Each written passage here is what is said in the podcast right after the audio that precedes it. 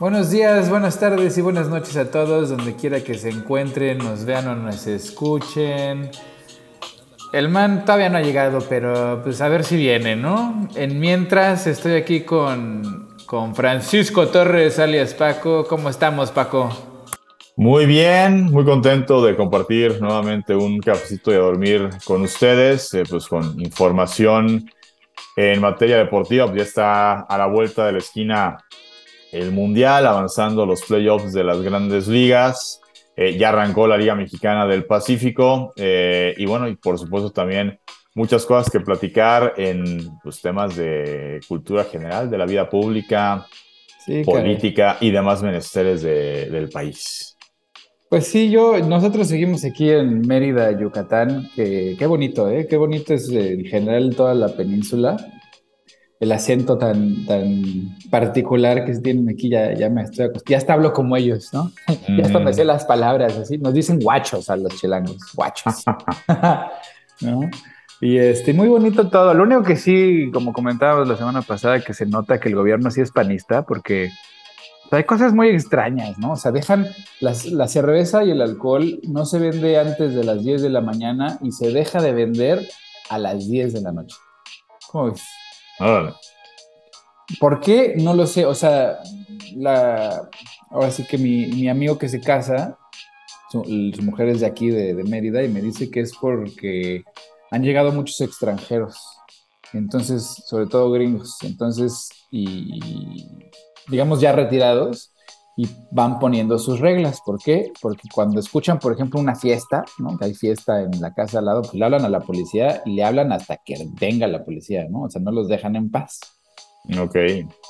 Entonces, es, otra muestra de esta colonización por gotero, ¿no? Que por medio de, del dinero, o sea, de los recursos, viene pues gente de fuera y influencia el, lugar de maneras positivas y negativas, ¿eh? O sea, yo veo positivo, por ejemplo, que haya más orden, que si venga la policía cuando le hablas, ¿no?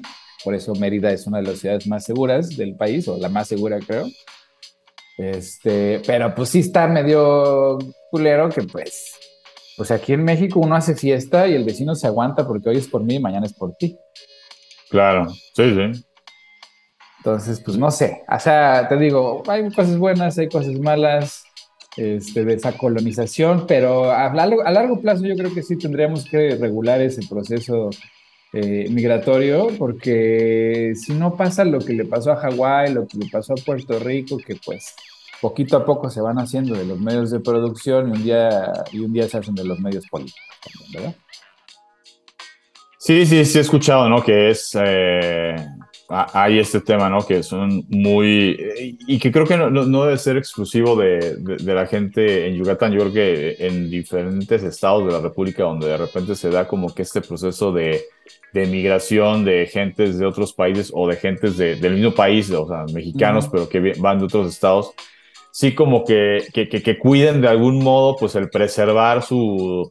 Eh, no costumbres eh, como si estuviéramos hablando de que somos culturas distintas, pero sí como costumbres de, sus hábitos, de, eh, convivencia, de, trato con la gente y demás, que pues creo que es un, proceso bastante normal. Sí se había escuchado algo así de, la gente de Yucatán. Yo, pues bueno, cuando me ha tocado ir, que igualmente ha sido meramente en plan turista, pues la verdad es que es un estado precioso, un estado además con, con mucha tradición este, y, amor por el deporte, ¿no? Digo, tema de los venados de Yucatán que nunca han podido dar el salto a, la liga, a, la primera edición, a la Liga MX, mm. pero en el béisbol altamente exitosos, ¿no? Pues el actual campeón eh, y finalista, si no me equivoco, de las últimas dos o tres ediciones de la Liga Mexicana de Béisbol.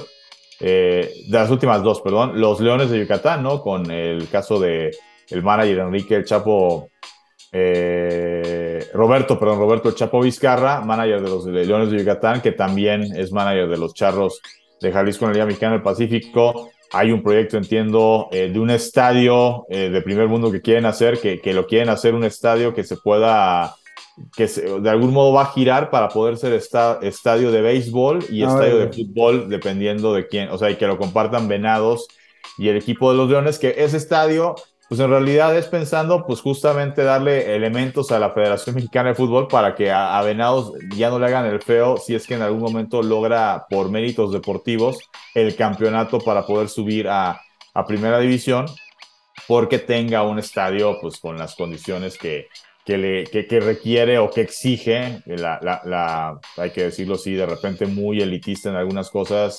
Liga MX, ¿no? Eh, entonces, Además se pone moños que no tiene, ¿eh? O sea, luego la Liga MX, cabrón, se pone así como si fuera la Premier. Dices, oye, güey, espérate, espérate. No, o sea, no es para tanto.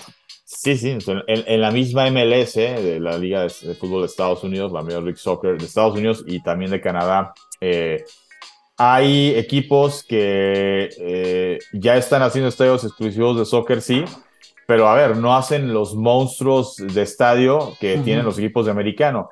¿Y por qué? Pues por un tema de estudio de mercado, ¿no? Pues dicen, oye, pues este, sí, ya el soccer está proliferando, sí, ya mucha gente le está gustando esto, sí puedo hacer un estadio y se va a llenar, de acuerdo, pero ya es como un tema de, a ver, si hago un estadio de 80 mil, pues se me va a llenar de 20 mil y un estadio de 80 con 20 mil aficionados se ve vacío, ¿no? claro. Pero sabes que sí me da gusto, Paco. Por ejemplo, la final de soccer fue la semana, de mujeres, fue la semana pasada este, en, creo que fue, no es cierto, la semifinal. La semifinal se jugó la semana pasada Portland, creo que fue Portland, California, no me acuerdo la verdad, porque lo estaba nada más escuchando de lejos porque mi esposa lo estaba viendo. Y algo que me dijo mi esposa, eh, pues tenía razón, me dice, mira, está lleno, ¿no? Y, yo y, dije, pues sí, pues es una semifinal, ¿no? Pues claro que está lleno y las chavas juegan bien. Me dice, no, no, no, pero acuérdate, hace, no sé, unos seis, siete, cinco, seis años, fuimos a una semifinal en Carolina del Norte, ¿no? De, mm. equipos femeninos. El estadio no era estadio, eran gradas, de esas así que se ponen y se quitan, ¿no? Este, en un campo de fútbol, literal, o sea, bonito el campo y todo, pero eran gradas, y era una semifinal, y no estaba lleno. No, me costó 15 dólares el boleto en ese entonces. Los boletos en esta, ahorita en esta semifinal ya estaban en 80, ¿no? Que pues digamos, no son miles de dólares como suele pasar en el béisbol o, o en el básquet o en el americano, pero de 15 a 80 pues ya es, es una ganancia más, más, más onerosa y que lo hayan hecho en un estadio en tiempo y forma y que el estadio se haya llenado quiere decir que pues la afición le está agarrando el gusto, sobre todo al fútbol femenil. El fútbol masculino en Estados Unidos pues va bien, va bien. Este, la MLS pues le ha estado invirtiendo un chorro de dinero en traer estrellas mundiales ya en cuasi retiro, pero últimamente sí ha estado jalando pues figuras internacionales que pues si bien no son las más famosas, pero pues sí tienen cierto, cierta, cierto número de seguidores, como pues es el Chicharito, ¿no? Que ahora pues, juega casi, casi exclusivamente en Estados Unidos por el tema pues, que le pagan un chingo de dinero.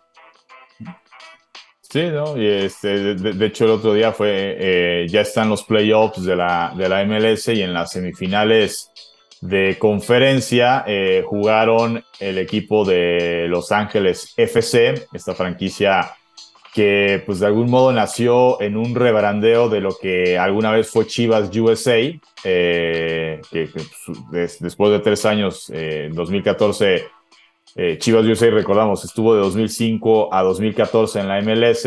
En 2014 la, la MLS anuncia que la franquicia iba a dejar cerrada operaciones y tres días después presentan a los nuevos dueños de la franquicia ya de Los Ángeles, llamándose Los Ángeles FC. Mm. Eh, hay, hay puristas que dicen que es como que Chivas USA se murió y nació Los Ángeles FC. Mm. Eh, oficialmente se habla de que desaparece por un tema de rebranding, que es como este cambio de marca, rebrandeo. Entonces, yo por eso soy de los que considera que Los Ángeles FC básicamente es el resurgir de, Chivas USA, obviamente con otro nombre, porque ya no tiene ninguna afiliación con el Guadalajara.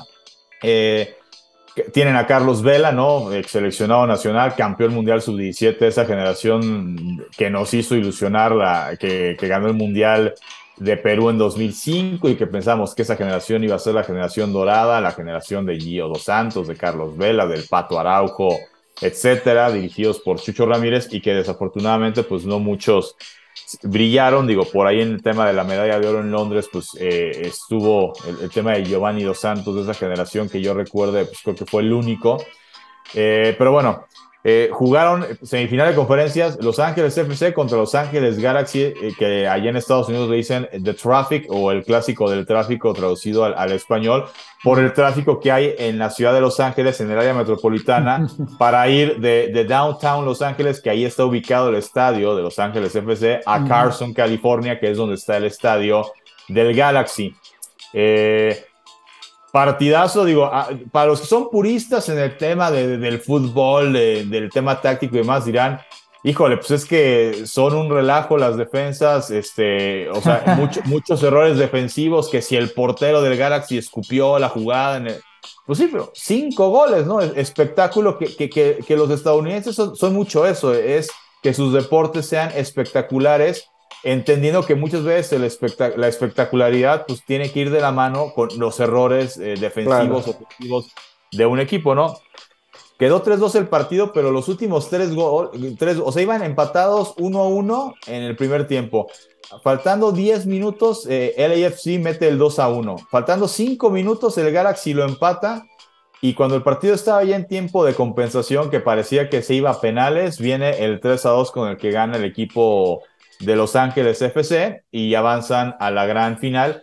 Un estadio lleno, eh, obviamente la mayoría de LAFC, pero también pues, al ser el duelo de equipos de la ciudad, pues es normal que tenga que haber afición del, otro público, que, además, aunque no fuera un, duelo de la ciudad, en Estados Unidos, este tema de que de repente vemos en, en, otros países, ¿no? Como por ejemplo Argentina, que si juega River Boca y es en el estadio de River, no ves un solo cuate con playera del Boca, porque ahí es casi casi jugarte la vida ir con la playera de tu equipo al estadio rival. Digo, en Estados Unidos no, en Estados Unidos tú puedes ver aficionados de los Yankees en el estadio de los Red Sox, eh, aficionados de los Vaqueros de Dallas en el estadio de los 49 de San Francisco, ¿no? Que, también hay gran rivalidad. Entonces, digo, lógicamente aquí, pues por ser eh, de Los Ángeles, playeras de los dos lados. Eh, pero bueno, la, porra de Los Ángeles, o sea, cantando, este, brincando, o sea, ya en un ambiente que, que, muchos dirían, no, pues sí, parecido a lo que pasa en México, sí, no, porque, o sea, sí, sí, obviamente, al ser Los Ángeles una ciudad eh, con mucha presencia hispana, de repente sí muchos de los cánticos son los cánticos que tú escucharías en una historia aquí en México, así como de dale, dale, así, o sea, pero la versión allá pero luego también escuchas este, eh, cánticos eh, pues que parecen más como de un grupo de animación europeo, o sea, como que de repente silencio y ¡pum! las palmadas, este... Sí, fíjate que, o sea, como aquí hay una, pues, una comunidad amplia de inmigrantes de todos lados, pues se van mezclando las costumbres, ¿no? O sea, es muy curioso, por ejemplo, en Portland, que pues es un estado ya más, eh, está arriba de California, California es muy grande, o sea, Portland ya es, está más pegado al norte y sobre todo que Portland está en la, en la, frontera con Washington State y pues, digamos que para Canadá pues, son seis horas, ¿no? De aquí, de, de, Portland a Canadá a Vancouver son seis horas. Entonces estamos muy cerca. Pues la, la población mayoritariamente ahí es blanca anglosajona. Sobre, y además digo, y, por qué son tan blancos anglosajones en esa región? Porque todas las personas blancas del sur que odiaban a los negros, inclusive como esclavos, ¿no? O sea, que decían, lo que nosotros queremos es vivir sin negros. Decidieron irse hacia el este, en el, en el Oregon Trail, que le dicen, hasta había un jueguito de video, ¿te acuerdas? este, en el Oregon Trail se fueron todos allá a Oregon eh, a fundar un estado sin, sin, presencia de negros. Entonces, hasta hace muy poco en, en, en Oregon, pues la, la, población era blanca al 100%. Ya ahorita hay un influjo de, de latinos y mexicanos sobre todo, brutal, brutal, brutal, que ha enriquecido la cultura, sobre todo la, culinaria, pero también hay un influjo de inmigrantes rusos, eh, ucranianos, ¿no? O sea, eslavos en general. Este, y ahora, ahora pues hay un, hay un influjo de, gente de color porque pues resulta que como se convirtió en un estado, sobre todo una ciudad muy tolerante tanto a lo a lo racial, al tema de género, al tema, económico, etcétera, pues eh, hay gente del sur ahora, de, raza negra, que pues está diciendo emigrar hacia, hacia lugares más amigables como el Portland o Seattle, ¿no? Entonces, justo eso que dices, en el estadio de Portland, cuando juegan los Timbers o cuando juegan las Thorns, pues el estilo es muy europeo, ¿no? O sea, el, eh, oh, eh, muy nórdico, ¿no? Meten un gol y prenden las bengalas y sale el humo y tocan los tambores como pinches vikingos, ¿no?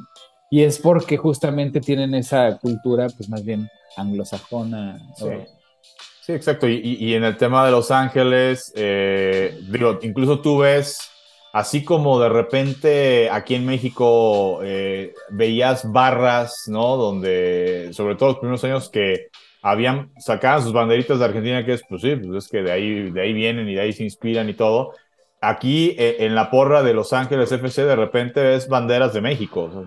Claramente es, Los Ángeles FC viene a ser un equipo que busca eh, no solamente resurgir o, retomar lo que ese vacío que dejó Chivas USA, que el, objetivo de Chivas USA era ser eh, las Chivas de Estados Unidos, o sea, la afición de Chivas, que es mucha en México y en Estados Unidos, pues que siguiera este equipo. Y evidentemente la afición de Chivas, pues en su mayoría es afición mexicana, pero Los Ángeles buscó ir más allá, eh, el tema de, tener el nombre de la ciudad, pues para hacer un vínculo con, la ciudad misma, el tema de jugar en Los Ángeles, porque el Galaxy, como decíamos, no juega en Los Ángeles, juega en Carson, que sigue siendo, digo, sigue siendo California, pero es un poco como el caso eh, de lo que ocurre en el fútbol americano con los Giants y los Jets, que ni siquiera juegan en el estado de Nueva York, su estadio, el MetLife, está en Nueva Jersey entonces, por ejemplo, los Bills de Buffalo, eh, para calentar la rivalidad con estos dos equipos cuando juega contra ellos, pues los aficionados de los Bills dicen, pues es que nosotros somos el único equipo de Nueva York, ¿no? Porque pues, Buffalo sí está en el estado de, de Nueva York. Entonces, e, en ese tema, ¿no? Como de Los Ángeles FC, es decir, nosotros somos, sí, sí somos de Los Ángeles. El Galaxy, pues, sí, sí tiene el nombre, pero pues juegan en Carson, ¿no? Este, entonces, este tema como de jalar a la gente de downtown los Ángeles y, un tema, me acuerdo cuando lanzaron a ese equipo o relanzaron a ese equipo, eh, hacía una campaña como que hablando de que Los Ángeles, o sea, eh, eh, o sea son, mucho, son muchas etnias, muchos colores, muchos idiomas, incluso la ciudad de Los Ángeles. Entonces, pues sí, a final de cuentas, pues se ha hecho como que este híbrido bastante pintoresco. La verdad, yo, pues, si algún día tengo la oportunidad, sí me gustaría ir a un partido de, ese equipo, porque sí, un grupo de animación que sí, mucho cántico en español, obviamente también en inglés, pues están, es, Estados Unidos, ¿no? Sí, eh, sí, Y unos colores nuevos, ¿no? Que ya no tienen nada que ver tampoco con lo de Chivas, ¿no? Eh, negro y dorado, ¿no? Pues, eh, pues que bueno, han, han hecho surgir una afición muy fuerte por, por este equipo eh, pues que además ya, ya, es interesante ver quién tiene más afición, si Los Ángeles FC mm. o el equipo del Galaxy. Galaxy lleva muchos años, yo creo que deben de tener más afición ellos, eh, pero bueno, el, el, otro día, el, el jueves, estaba hasta las lámparas del estadio y mucho más afición eh, de Los Ángeles FC, pero obviamente pues cuando eres el local, el tema de que tengas tu, tu, tu boleto, ¿no? tus abonos para todo el año, pues es, es normal que que el equipo de casa se haga más fuerte. Eh, pero sí, la, verdad es que lo están haciendo, lo están haciendo muy bien eh, ya en el tema del espectáculo. Eh, en lo deportivo, pues ya lo hemos dicho, ya superan en, competencias o en partidos directos a clubes mexicanos, que los clubes mexicanos de algún modo pues conceden esta parte de que se juegue todo en Estados Unidos, eh, ya no sé si, es tanto por desidia de, ah, seguramente les ganamos o por un tema de, pues es que es negocio porque vamos a ganar en dólares y demás. Yo creo que es por ahí. la, realidad es que si lo quisieras ver desde un punto de vista de justicia deportiva, yo creo que los clubes mexicanos ya, ya deberían decir, oye, pues sí, unos partidos allá, pero otros acá, ¿no? Porque en, lo deportivo ya eso de, eso de nombre, pues les vas a ganar 1-0, 2-1, pero los vas a ganar. No, en Estados Unidos ya no pasa porque ya tienen aficiones, ya pesan los equipos. O sea, si va a jugar Chivas contra el Galaxy o contra este mismo equipo de Los Ángeles FC, seguramente va a haber muchísima afición de Chivas, pero yo creo que va a ser más de, Los Ángeles, o sea, porque la gente es como, oye, es que es nuestro equipo, ¿no? Pues hay que apoyar a, nuestro equipo de casa, incluso a mexicoamericanos que digan, no, pues es que le voy a Chivas, pero pues a lo mejor van a decir, híjole, pero pues es que acá vivo, ¿no? Este equipo e, e, es, mi equipo de cada, cada 15 días lo voy a apoyar, ¿no? Entonces, eh, es...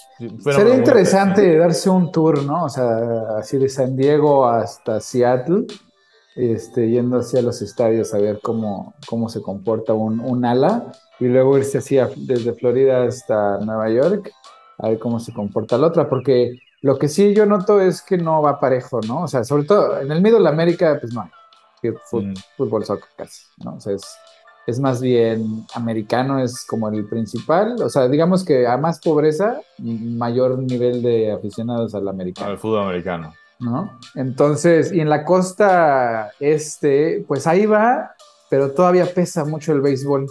¿no? El béisbol tiene mucha presencia en la, en la costa este de Estados Unidos. Entonces, donde se está desarrollando, yo creo, mucho más el, el soccer es en la costa oeste, ¿no? Todo lo que es la, la, costa del Pacífico. Ahí sí se le está invirtiendo mucho, mucho en el desarrollo de tanto instalaciones como de los equipos. O sea, al grado que Portland, y digo, y me, me refiero mucho a Portland porque pues, yo vivo ahí, ¿no? En Portland no hay equipo de fútbol americano, había planes y los echaban para abajo. No hay equipo de béisbol profesional o de la MLS, digo de la MLB. Eh, lo intentaron también, había un gran movimiento que casi logra convencer a la ciudad de construir un nuevo estadio de béisbol para un nuevo equipo de béisbol. Y también se cayó. Y se cayó porque el lobby del soccer en Portland es poderosísimo, poderosísimo. O sea, esa ciudad es Soccer City, o sea, tiene, ya sabes, todas las ciudades tienen su nickname. Y pues Portland tiene un par, ¿no? O sea, Rose City, no sé, o sea, de repente en, el, en la primavera, pues, este, crecen muchas rosas, ¿no? La gente las planta, entonces le dicen Rose City. Bridge City, porque pues hay muchos puentes, o sea, hay un río enorme y pues tienes que, que divide la ciudad en dos, entonces pues hay un chorro de puentes que cruzan la ciudad. Y el tercero, que es más reciente, es Soccer City, porque en Portland se juega soccer y ya, ¿no? Entonces, pues sí, es, es, interesante ver cómo se van desarrollando los gustos y aficiones en, una, en un país que sí tiene mucha diversidad, tanto no solo racial, sino también cultural. Este, y pues ahí va, ahí va el desarrollo de esa industria. Este, yo creo que los gringos cuando se plantean algo, o sea, no estoy diciendo que sean mejores que los mexicanos, pero lo que sí tienen es este, constancia, ¿no? O sea, le invierten algo y, pues hasta que no lo logran, le siguen aventando dinero al problema, ¿no? Sí, sí, ¿no? Y, con, el soccer ahí, ahí van y, a ver, la, la, MLS es una liga que tiene más difusión a nivel mundial que la Liga MX, por ejemplo. Por lo que ya decíamos, ¿no? Eh, para empezar, ahí como liga, eh, sus derechos de transmisión se venden en paquete, o sea, en paquete es si tú los compras aquí en México, en, Argentina, en Europa, eh, o sea, es, vas a ver, de repente te va a tocar ver partidos de Los Ángeles, pero también de Dallas, pero también de Nueva York, pero, o sea, de Portland, o sea, de, diferentes equipos, ¿no? En cambio, en la Liga MX, los equipos se siguen manejando de que Chivas vende sus derechos aquí en México, pero también en Estados Unidos, pero también si los quiere vender al mercado europeo. Entonces, eh, no, es, no es pareja la cosa. Y bueno, si esto le agregas que la MLS, a, algunos ya que van de salida u otros todavía muy jovencitos, de repente está comprando jugadores este, de otras nacionalidades, pues eso de repente despierta y llama la atención de que pues España voltea a ver, porque pues, hay mucho español eh, en algunos equipos de la MLS. Bueno, hay mucho español en diferentes equipos de la MLS, o sea, repartidos. Eh, por supuesto, hay, colombianos, ¿no? También el, Los Ángeles FC tiene, digo, todo el mundo habla de Carlos Vela, sí, por, por, el tema de nosotros de, México, ¿no? De obviamente Los Ángeles, una ciudad con mucha presencia mexicana, pero pues, eh, tiene como dos o tres colombianos el equipo de Los Ángeles FC, o sea, es eh, ya, ya de nacionalidades que antes difícilmente iban a Estados Unidos o, o no iban jugadores que perfectamente podrían venir al fútbol mexicano, ya se van para allá, porque también ya el, mejorar su situación de vida en México, sí, seguramente si vienen a jugar a México mejoran su situación de vida, pero la mejoran todavía más si se van para allá, ¿no? O sea, pues, las ciudades, eh, el tema de ganar en dólares y también para muchos incluso eh, ir a Estados Unidos resulta un remanso en el tema, no de que no tengan que exigirse para ejercer su profesión, pero pues que allá todavía la prensa, la afición por el soccer, no es esta afición que si de repente el equipo va mal, van afuera de, donde entrena el equipo a mentarles la madre y a decirles te vas a morir si no empiezas a meter gol. No, pues en Estados Unidos, eh, ojo, hay cosas de violencia en muchas otras áreas en Estados Unidos, pero creo que el deporte sigue siendo más un distractor eh, y no eh, como la vida misma del ciudadano, del aficionado, ¿no? Claro, sí, no, o sea, las pasiones son, no son tan intensas en, ese, en ese sentido. en este, política, en tema racial, en tema religioso, ahí sí, pero, eh, pero en tema deportivo yo no he sabido todavía que se dé un tema de, no, pues es que se agarraron a, trancazos aficionados de los Red Sox y de los Yankees a fue un estadio, yo no, he sabido. Sí, no, no, no, para nada, o sea, ahí la, la es, es que no, mira, hay una diferencia en, en, la fanaticada, por ejemplo, mexicana, sí, pero no sé, Argentina, que pues hasta se mueren, se matan, ¿no? Brasil, eh, Inglaterra, o sea, esas aficiones muy intensas que pues están llenando un vacío en su vida, este, que pues, digamos, es una forma de escape. En Estados Unidos hay otras, el deporte no es la forma de escape, como dices, más bien es, es puro entretenimiento y las pasiones no, no son tan grandes por, por, el deporte, son apasionados por su religión, las pistolas y otras cosas que están en la chingada. Pero no, en ese tema no. Y este, pero pues ah, cambiando de tema, Paco, para, para no estacionarnos en, en, el deporte de los gringos. Pues el otro día, no sé si tú viste una entrevista en el canal 40, alguna repetición de, la, de, la, de la, entrevista en el canal 40, de un panel de, pues eran, eran tres conductores, un hombre y dos mujeres, todos de raza blanca, e invitaron a dos ponentes, eh, activistas y actores de, la inclusión racial en la pantalla mexicana. Y a mí me sorprendió el enojo con, el que lo recibieron, sobre todo las dos mujeres, o sea, con el argumento de es que tu, tu, tu, petición es divisoria, ¿no? Yo ya, el argumento de una de ellas decía, es que yo, yo, no veo colores, yo a todos los, nos vemos, los veo iguales.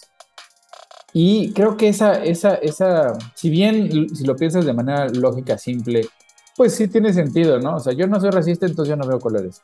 Pero cuando lo ves desde la estructura de la supremacía blanca, que pues es una estructura implantada desde hace muchos cientos de años, pues, pues sí debería de haber colores, ¿no? Porque debería de darse cuenta que en México, como en Estados Unidos, como en otros, muchos otros lugares, sobre todo en Latinoamérica, pues tu color de piel es directamente proporcional a tu estatus económico, ¿no? En muchos y no en la mayoría de los casos.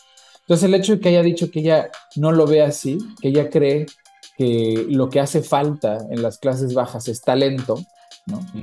pues me preocupa, porque deja tú el enojo, ¿no? De lo que siempre hablamos aquí, de que cuando se retiran privilegios se siente como presión y entonces eso lo entiendo, ¿no? Que cuando alguien, una actriz de raza mestiza, con ojos oscuros, le diga que cada vez va a una audición, le dicen que no cumple el perfil, o que se ponga pupilentes de otro color, o que se pinte el pelo de güero, y que ella dice, pues es que, o sea, yo soy así, ¿no? O sea, y debería de haber personajes, deberíamos de crear personajes que no solamente son de clase baja, que cumplan con este perfil, ¿no?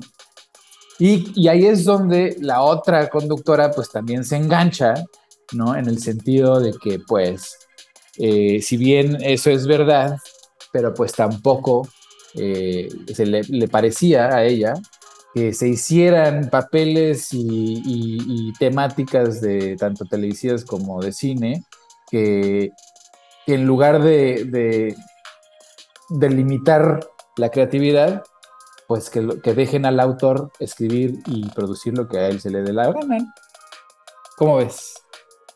Eh, Esto muy interesante. O sea, a, ver, yo, yo creo eh, en ese panel eh, hay un punto que creo que no supieron expresar bien. A ver, es como en el tema de de repente de eh, los diputados, ¿no? Que llegó un momento en que se puso como regla una cuestión de, no, pues es que tiene que haber una cuota de género, entonces tienen que haber tantas diputadas este, mujeres y tantos diputados hombres que creo que ahorita, pues básicamente esta legislatura se habla de que fue ya es 50-50, la verdad nunca me he puesto a contabilizar si es así o no. Y a ver, de repente ahí hubo molestia en el tema de, es que, eh, a ver, si lo ves por un, o sea, si es cumplir género por cumplir género, ahí el riesgo que corres es una cuestión de, ajá, pero ¿qué pasa si, eh, o sea, hay mujeres diputadas que no están calificadas para llevar a cabo eh, ese, esa función, ¿no? Entonces ahí, ahí tienes un punto de, de ella crítica, ¿no? Trasladándolo a este ejemplo es si se trata nada más de contratar actores eh, de tez morena, nada más por contratar sin que sean buenos, malos, pues bueno, eh, ahí obviamente pues sí se está cometiendo un error.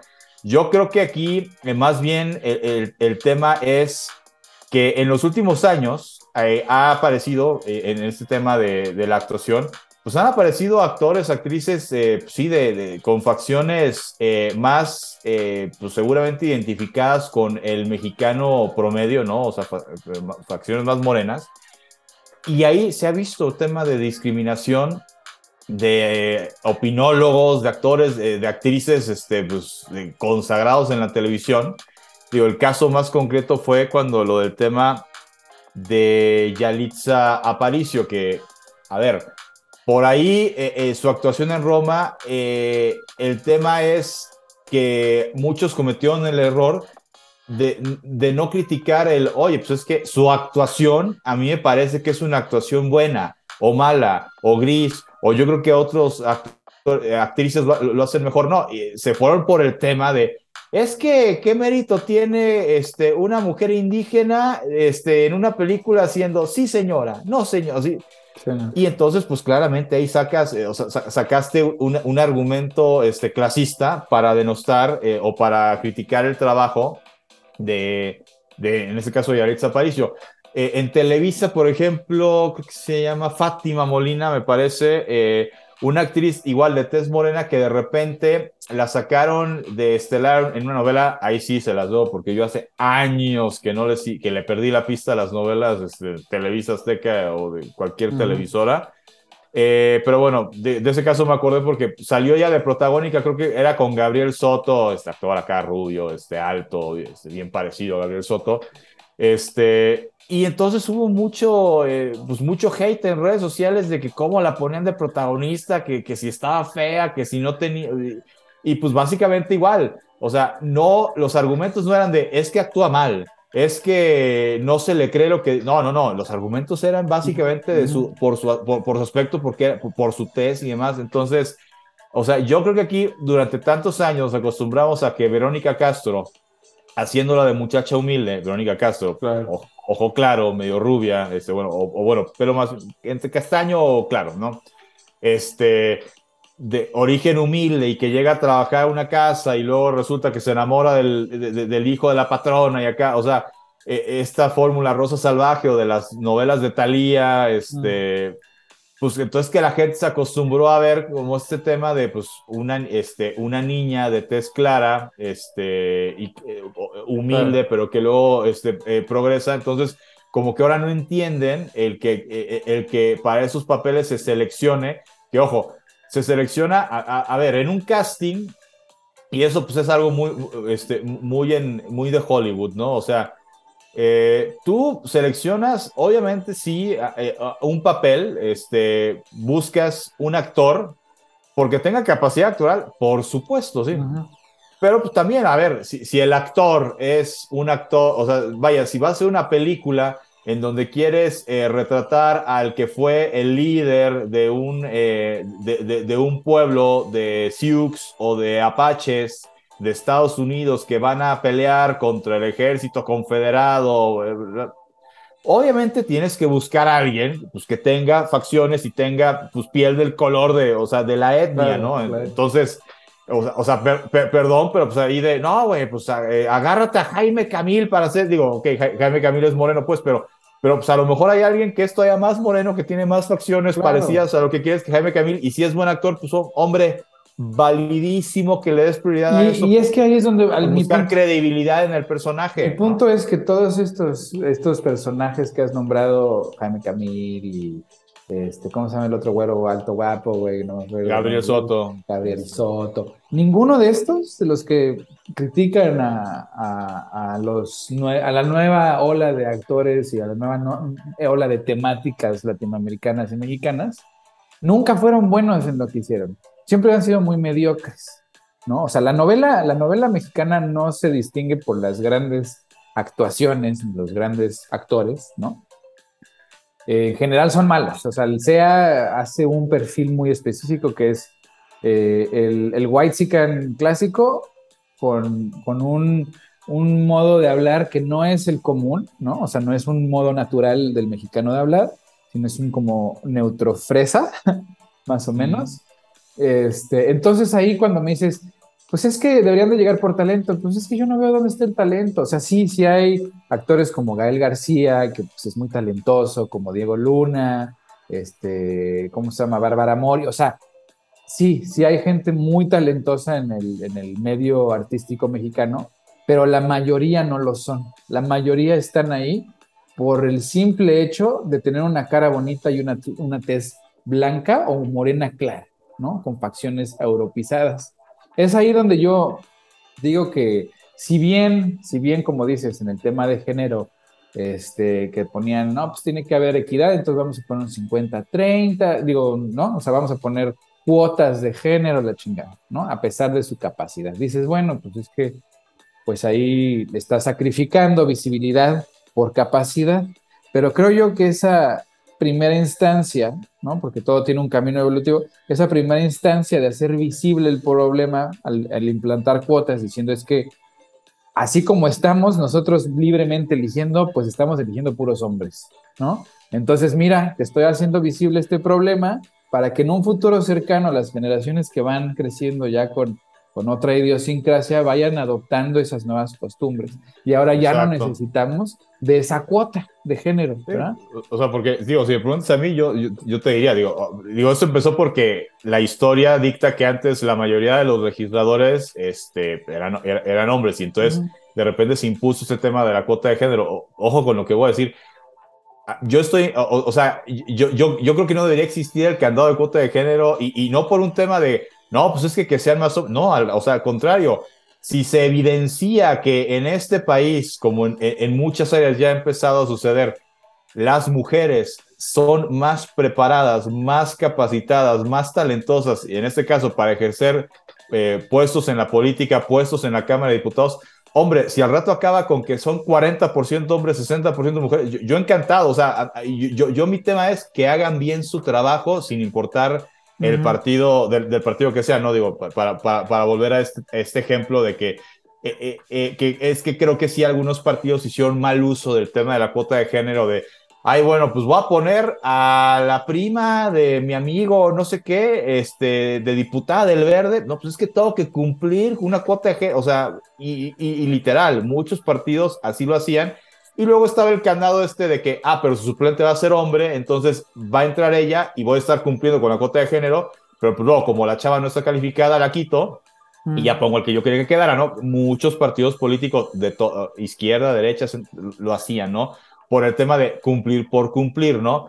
Entonces ahí se pierde el sentido de, o, sea, ahí se pierde el sentido de, oye, hay que voltear a ver a las mujeres que también tienen mucho que decir, que pueden, eh, en este tema de, de, que se dediquen a la vida legislativa. Ahora, aquí en el tema de, los actores, hombre, yo creo que hay actores, actrices eh, rubios, morenos, este, heterosexuales, homosexuales, o sea, vaya, este, de diferentes religiones, preferencias sexuales, afiliaciones, eh, eh, incluso hasta políticas, si, si, quieres, este, en el tema de la actuación, que pues, hombre, si tienen talento, adelante. Aquí la cosa es que pues, sí, yo, yo creo que si esto eh, responde a que para ciertos papeles, para ciertas series, para ciertas películas, vas a buscar que el casting sea un poco más apegado a lo que la historia quiere retratar, pues yo creo que bienvenido el tema de que, oye, pues sí,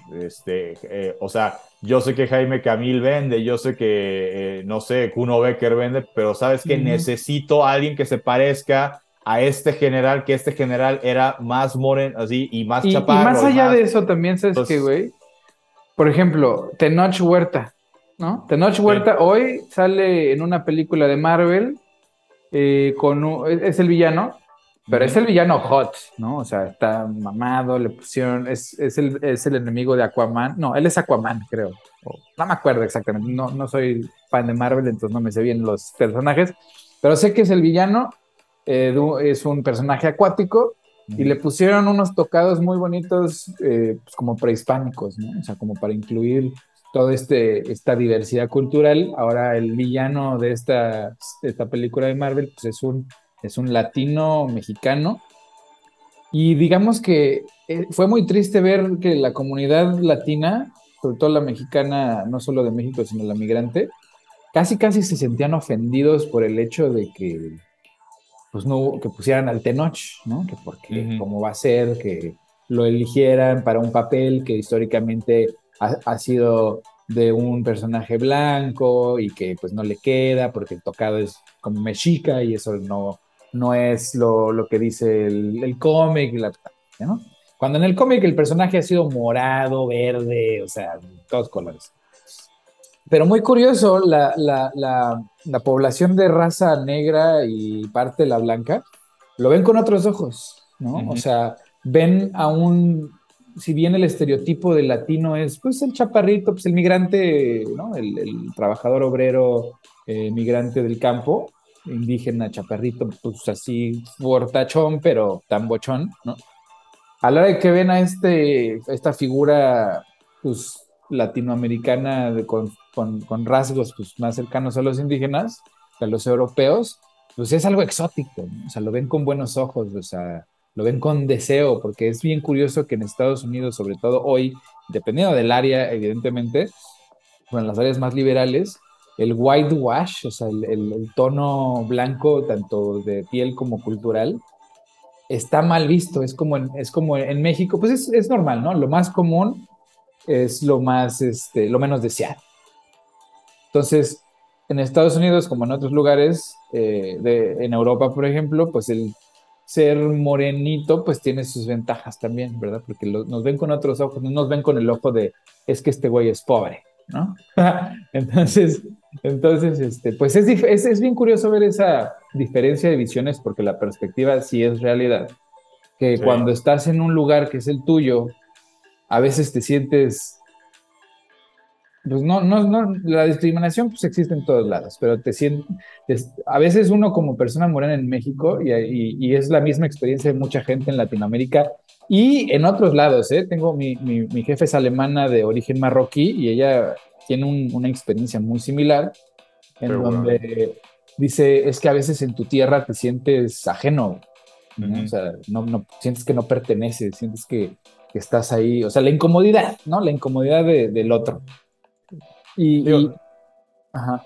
Sí, o, sea, hay muchos ejemplos, digo, por ejemplo, digo, esto que se quejen de Tenoch Huerta, pero no, escuché que se quejaran tanto cuando sacan la película de la Liga de la Justicia, que Jason Momoa eh, sea Aquaman. Y, por, qué? Jason Momoa es, un actor de origen, eh, es estadounidense, de origen samoano, hawaiano. Eh, hizo, estuvo en alguna de las temporadas de Baywatch. yo creo que su papel donde cobró más relevancia, por lo menos para un servidor, su papel de Khal Drogo en Game of Thrones en la primera temporada. Pero bueno, Aquaman, si te, se trata de que te vayas exclusivamente a cómo te lo pintaba el cómic, blanquito, güerito, pelo corto, así como con copetín, así, y pues Jason Momoa, pues acá un gladiador este, de mar, que la verdad se parece más a, como te pintan que era Poseidón o el rey Tritón. Mm. Este, o, sea, sí, lo hicieron medio güero, pero pues más güero así como de que se, o sea, de de que te pintas luces en el cabello obviamente su pelo largo, su barba prominente, o sea, este, y yo no escuché que mucha gente se quejara, este, pero pues, ¿por qué? Pues es que, o sea, un tema de no, pues es que Jason Momoa, y, y si se hubieran quejado, pues digo, también mal, mal, que se quejen, o sea, a ver, el que los personajes estén descritos de una forma no quiere decir que de repente se les pueda dar una evolución al, al tema del personaje, a ver, Batman en el cómic original, pues su traje pues es un traje de tela, ¿no? O sea, y, su calzoncito y así. Y luego, pues ya en la evolución, pues ya es una armadura así, este, toda entre, entre gris y negra. Este, con, con, músculos y glúteos. Pues, yo no vi que la gente se quejara de que a Batman me lo pintaran así como más mamey de lo que el cómic original y que lo interpretó primero Adam West. Pues, pues, no, o sea. Claro. A, diferencia de que si a Batman lo hubieran hecho negro en alguna de estas películas, la gente se hubiera, se hubiera respingado, ¿no? Me imagino que, a lo mejor con Batman puede haber un poco más una justificación en, Batman y Superman en que no te me salgas de, del huacal de, de, las facciones que debe tener el personaje. ¿Por qué? Porque, a ver, Batman es Bruce Wayne, un, eh, o sea, un niño millonario este, que le matan a los papás. Este, entonces, bueno, ahí a lo mejor puedes entender un poco que por la ciudad en la que vive y demás, si te tengas que atener a que es un cuate, este, eh, o sea, que, que, Batman tenga que ser blanco, este... Eh, claro, claro, en ese sentido, pero en el, en el, sentido de la inclusión, digo yo, ¿no? Me imagino que a, Bruce Wayne lo pudieron, pudo haber sido adoptado. Igual mataron a sus papás y le daría, porque si te das cuenta, y digo, cada vez menos, y, y me alegra, pero los superhéroes siempre son blancos. Sí, sí, no. Hay muy pocos superhéroes de otras razas. Entonces, esa imagen en los niños, pues sí permea, güey. Cuando tú ves, cuando eres chavito y ves que el superhéroe, güey, pues es, te ve de cierta, de cierta manera, pues entonces tú vas a asumir que todos los que no se ven así pues son villanos. Sí, de, acuerdo. Eh, creo que en el caso de Superman, el, primer eh, superhéroe ya de raza eh, negra que aparece es eh, Cyborg, ¿no? Este, mm. este chavo que, o sea, como que muere en un accidente, pero que su papá desarrolla eh, como que un corazón, o sea, lo, hace como sí, pues un, ciberorganismo, ¿no? Cyborg, y, que pues es más o menos una especie de Superman también. Pues creo que eh, ese es el de los primeros superhéroes que ya empiezan por esa línea. Que, que a ver, igual siguiendo, por ejemplo, con el tema de Disney, eh, la sirenita, ¿no? Digo, no, no, sé, si ya salió o va a salir, este, seguramente no la voy a ver, o si la veo, la veré pues con alguna sobrina, o sea, digo, porque tenga que, o sea, no, pero, pero bueno, sí, sí estoy al, tanto de todo este recelo que se ha hecho de que la actriz que va a interpretar a Ariel es, eh, es, de raza negra, este, obviamente sí respetan el tema de que Ariel era pelirroja, entonces, bueno, pues, el pelo pelirrojo y demás, entonces, bueno, pues que ahí eh, esta indignación que, que por qué si la Ariel original es blanca. Y entonces me acuerdo que vi un meme buenísimo diciendo de, uy, perdón por elegir eh, como intérprete para un, eh, o sea, para interpretar a un, este, ¿cómo es? Este, a un ser imaginario, porque no existen las sirenas, alguien, o sea, entonces, como, si es un ser imaginario, puede ser negra, puede ser asiática, puede ser azul, puede ser morada, puede ser el color que sea las sirenas no existen, ¿no? Así, güey. Entonces, no, además de que... Si existen, enséñenmelas y entonces enséñenme de qué color es su piel. Y entonces, ya, si todas las sirenas son blancas, perdón, no puede. Pero, pues, a ver, estamos hablando de un mundo de fantasía. A huevo, sí, sí, toda la razón, toda la razón. Además de que el mundo de fantasía de Disney es siempre un fusil de otro mundo de fantasía, ¿no? Donde, o sea, es que Ariel era pelirroja y blanca, pues no, en la novela no dice ninguna de las dos. Además de que la novela original, cuando ya te pones a estudiarla hacia fondo, es una alegoría a una relación homosexual, ¿no? O algunos analistas de la literatura ¿no? infieren que pues podría ser muy, es muy posible que sea una analogía a una relación entre mismo sexo, ¿no? O sea, entonces, y tiene sentido, ¿no? Y si luego te vas a la versión eh, japonesa, ¿no? Pues es una versión muy trágica, porque pues la de versión de Disney pues acaba en un mundo feliz y de casa y todo, la, pero la versión, tanto la original como la versión japonesa, pues la sirenita se, hace espuma, ¿no? Se sacrifica, se sacrifica por el amor de su vida y se convierte en espuma. Entonces, que, que, se anden rasgando las vestiduras, que si es negra, que si es blanca, morada, verde, tiene orejas largas o cortas, y la cola este, era azul o, o negra, pues a mí qué me importa, ¿no? O sea, de todas maneras, la película de Disney, pues es una adaptación, ¿no? Una copia no fidedigna del original. Sí, pues es como también creo que el revuelo que se armó eh, en la de Lightyear, ¿no? La, la, película, o sea, ya sobre el personaje, el, el, astronauta, digamos, no el juguete Buzz Lightyear. Eh, igual, película animada, estamos en un mundo de fantasía, además. porque hay un eh, en algún momento hay, un personaje, o sea, dos astronautas, o, bueno, digo, tampoco la he visto, pero creo que hay dos personajes, me imagino astronautas, porque pues Buzz Lightyear es un astronauta, o sea, dos mujeres lesbianas que en algún momento se da un, o sea, se dan un beso en la película, ¿no? Y entonces también este revuelo de, es que cómo le vamos a explicar a los niños, a ver, este, pues también, digo, ya si nos vamos a poner puristas, entonces, y, y entonces los, o sea, ¿cuál era, porque muchos decían, es que cuál es la necesidad de que metas un beso entre dos lesbianas en una película animada, pues ahí voy yo. ¿Cuál es la necesidad de que metas un beso entre una pareja heterosexual e, en una película este, animada, ¿no? O sea, se podrían dar un abrazo, se podrían dar la, o sea, digo, si se, o sea, sí, sí, sí. se podrían dar el codo, ¿no? Así por eso del COVID. O sea, o sea, porque a ver, uno, uno fue niño, o sea, uno cuando, o sea, cuando es niño, pues de repente ves en la tele que el príncipe le da un beso a la princesa, eh, animada la película, no animada. Yo sí me acuerdo en algún momento como niño haberle preguntado a mi papá a mi mamá, oye, ¿y por qué, eh, por qué están haciendo? y, y, sí, seguramente, y está en una película donde la, sirenita y el príncipe, o sea, entonces, o sea, es, o sea, un beso heterosexual despierta curiosidad, ¿no? Entonces, ah, si, si no hubo un tema como de, ay, es que le vamos a tener que explicar este, pues es que es así como se manifiesta, pues, eh, o sea, ¿qué me contó mis papás? Ah, es que cuando dos personas se quieren, pues, ah, pues entonces es lo mismo, pues, dos personas que se quieren, nada más pues, son del mismo sexo, se quieren y por eso se dan un beso. Punto. exactamente. Así de sencillo, sí. O sea, las muestras de afecto no son, no son insultos, ¿no? No son agresivas. Entonces, el hecho, mira, a mí me dice mucho más de una persona cuando le ofende eso. O sea, me dice que a lo mejor, y para mí, personalmente, en mi perspectiva, pues tendrán un deseo reprimido, una curiosidad no explorada, ¿no? Porque la molestia, pues a mí no me da. A mí que estoy seguro de mi sexualidad y de mi género, este, pues veo a dos personas besándose y es lo que veo, a dos personas besándose, ¿no? O sea, mientras sea consensuado y, este, y, no, y no con un menor de edad, pues bienvenido, ¿no? El amor, el bienvenido al amor.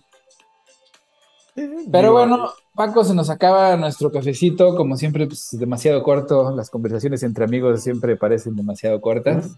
Entonces, este, pues vayamos a las recomendaciones. A las recomendaciones, eh, pues bueno, hay varias de películas que, hemos visto estas semanas. Eh, digo, bueno, obviamente las, para los que son fanáticos de la serie Game of Thrones, pues eh, House of Dragon en HBO Max, que además mañana es el último capítulo de la primera temporada y se, está, se, está, poniendo buena. Digo, aunque para los que hayamos visto Game of Thrones ya sabemos para dónde pues, va la historia, porque pues, esta es la precuela, pero bueno, pues igual eh, se pone bueno cómo van retratando a los, a los personajes y el giro que va dando. Y es una historia, me gusta porque, digo, a, diferencia de Game of Thrones, que es súper complicada y de muchísimas historias al mismo tiempo, esta es una sola, ¿no? Es la historia donde no hay ciertamente un villano o un héroe, sino que es la búsqueda del poder por el poder, por una familia de enfermos mentales. o sea, sí, está muy bien producida, me gusta, me gusta.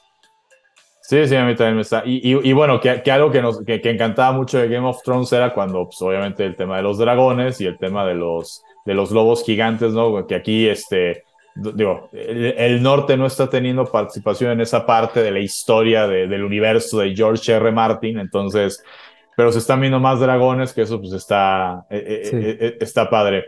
Como película, hablando, por cierto, de, actrices que interpretan un papel que los puristas dirían, ¿cómo? ¿Así? Mm. Blonde, una película de Marilyn, que, es, una, es una película eh, basada en una novela sobre la vida de Marilyn Monroe Mm. Quien interpreta a Marilyn Monroe es Ana de Armas, ¿no? Esta mm. actriz cubano-española, ciertamente de, ras, eh, de, facciones eh, eh, caucásicas, o sea, blanca, ojiclara, o sea, digo, ni mandada a ser para interpretar a, a, Marilyn Monroe, pero pues finalmente hispana, ¿no? Este, y bueno, mm. interprete a Marilyn Monroe, y la verdad es que pues un vale mucho la pena porque, digo, uno lo que poco que puede saber que fue un sex symbol de los Estados Unidos de los años 50, 60. Momentos, momentos. ¿Tú sabías que Marilyn Monroe era técnicamente, ¿eh? técnicamente mexicana? Ah, mira, no, no sabía. Sí, güey, pues de hecho su gran, no gran parte, pero parte de su infancia la vivió en Corrales, Coahuila. Hablaba español fluido. Lo tenían que esconder, lo tenían que esconder porque en esa época el hablar español se veía mal, ¿no? Ya. Pero hay fotos de ella con zarape y todo, ¿eh? O sea, era visitante ha sido de México, hablaba español fluido, porque si bien sus dos padres eran americanos, vivió parte de su vida en, en México. Coahuila, ¿no? Entonces ella se sentía mexicana también. Este, cosa. Y hay otros actores, ¿eh? ¿no? Hay varios actores icónicos estadounidenses, que ahorita no recuerdo todos, que técnicamente son mexicanos, ¿no? Ok. Personajes como el Indio Fernández, digo, sabemos todos el Indio Fernández como actor mexicano, pero él también en Estados Unidos hizo carrera eh, de la mano de Marilyn Monroe. Ok. Ayudado por Marilyn Monroe. Pues muy, este, pues bueno, digo, eso obviamente no, la película no, no, habla tanto de eso, es una película que habla más bien como de la búsqueda eterna de ella a su figura paterna, porque pues no, o no tuvo papá o, la abandonó muy joven, eh, la película no, no te deja eh, muy claro eso. Eh, y bueno, su ascenso al, al estrellato, pero lejos de, de, de la imagen que te da eh, la historia de Marilyn Monroe, que sí eh, muere joven, eh, este sex symbol que fue, esta actriz icónica que fue para los Estados Unidos, y de este misterio que sale de si tuvo o no una relación con el presidente John F. Kennedy, estuvo casada con el ex beisbolista Joe DiMaggio. pero pues te hablan como, te, enseñan este, como este lado frágil, como, como que este infierno y este tormento que vivió también en su vida eh, Marilyn Monroe, eh, y bueno, pues muy buena interpretación la que hace eh, Ana de Armas, o sea, como, como, que un papel de, de, este lado, pues no sé, indefenso, iluso, de parte de, de, Marilyn Monroe. Mm. Ojo, eso está basado en una novela, es un poco como, como el tema de la serie que hicieron de Vicente Fernández sobre una novela de Olga Warnat, o sea, mm. esta película está basada en una novela que hizo alguien sobre Marilyn Monroe, se llama Blonde, este, que viene siendo rubia traducido al español. Eh, pues vale, vale mucho la pena estos dos contenidos. Y, bueno, y ya nada más para terminar, en Netflix, eh, si no han visto la serie de Dahmer, eh, pues también mm. vale mucho la pena. Está basada en la vida de Jeffrey Dahmer, un asesino serial de los Estados Unidos de la década de los 80s, 90s le conocieron como el caníbal de, Wisconsin, ¿no? Eh, y bueno, vale mucho de Wisconsin o de Milwaukee. Este, vale mucho la pena, digo, no nada más por el lado siniestro de, un asesino serial, eh, está producido por Ryan Murphy, el que produjo las series de American Crime Story y American Horror Story, pero también eh, este tema de el trato que en su momento tuvo él por, o sea, por el hecho de ser blanco, como la policía nadó de muertito, o sea, se tardó en dar con él, a pesar de que habían muchas cosas este, que los vecinos decían, oye, pues es que aquí algo está raro así, pero pues como convenientemente se fue a vivir a un vecindario eh, pues, donde mayoritariamente vivían gente negra, gente latina y demás, o sea, minorías, pues como que la policía hablaba a un vecino, oiga, es que algo, escuché grito y no pegaba. Y por eso a mí se me hace que la mayoría de los asesinos seriales, sobre todo en Estados Unidos, son blancos, porque pasan desapercibidos, la gente no sospecha de ellos, o sea, porque pues a una, es más, hubo hace poquito, hace un par de semanas, hubo un caso de un asesino serial que, estaba matando mexicanos, o sea, exclusivamente mataba mexicanos. Lo agarraron en dos semanas, era negro. ¿No? O sea, en dos semanas lo agarraron. Este, pero sí, los, la, gente, los asesinos seriales blancos, pues sí, la gente les pasan desapercibidos, pues. Sí, sí, pues Ted Bundy, Jeffrey Dahmer y el de Atlanta, que ya no me acuerdo cómo se llama, pero sí. Eh. Pues bueno, pues nos las echamos, Paco, nos las echamos. Yo les voy a recomendar dos cositas. The Ring of Power, que está en Amazon Prime, es este, también una precuela, pero en este caso es de The Lord of the Rings.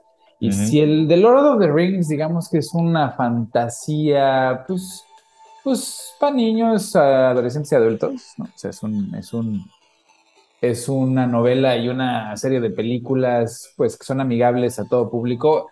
The Rings of Power sí trata temas ya más complejos, o sea, sí es una temática, pues, de luchas de poderes donde, pues, se están tratando de hacer alianzas, o sea, sí es más estilo Game of Thrones, la verdad me está gustando mucho. Eh, si bien The House of Dragons también me gusta mucho, creo que en esta ocasión le, doy una estrellita más a, The Rings, of, Power. Power. Porque sí, las actuaciones excelentes, eh, eh, excelentes actuaciones, este, el casting, pues de lo mejor que ha tenido Amazon en los últimos años. Ah, la historia pues apegada lo más a la realidad de la, de la novela, pero sí tiene ahí un par de cosas que los puristas, como dice el Paco, este, pues se andan quejando, porque pues Amazon compró los derechos para una de las novelas, entonces no puede tocar temas de las otras, entonces hay partes que están coartadas, pero bueno, este, eso para los puristas. Y la segunda cosa que les quiero recomendar no es una serie, es una novela gráfica que se llama, es una novela gráfica de Superman, ¿no? De superhéroes. En general yo no leo eh, cómics de superhéroes, pero este me pareció muy interesante. Se llama The Red, The Red Sun, el hijo rojo. Es, ¿qué hubiera pasado si Superman hubiera caído en la Unión Soviética? ¿no? Ah. Y, es, es, está, o sea, de verdad, es un, es un documento, pues, bien interesante porque es el superhéroe por excelencia norteamericano, pues, ayudando a los soviets, ¿no? O sea, donde Lex Luthor es el, es el superhéroe de los Estados Unidos, ¿no? este, siguen siendo enemigos, pero digamos que el foco es otro, está, de verdad, de verdad, de verdad, está muy interesante. Y bueno, pues ya, sin más, se nos acabó el cafecito, Paco el man ya no llegó. Feliz. ya, ya, ya, se, ya, se aventó uno que otro ustedes dos solos, pues ya tocaba hacerlo. Exacto, exacto. Pues muchas gracias, Paco. Un abrazo como siempre. Igualmente. Nos vemos. Nos vemos.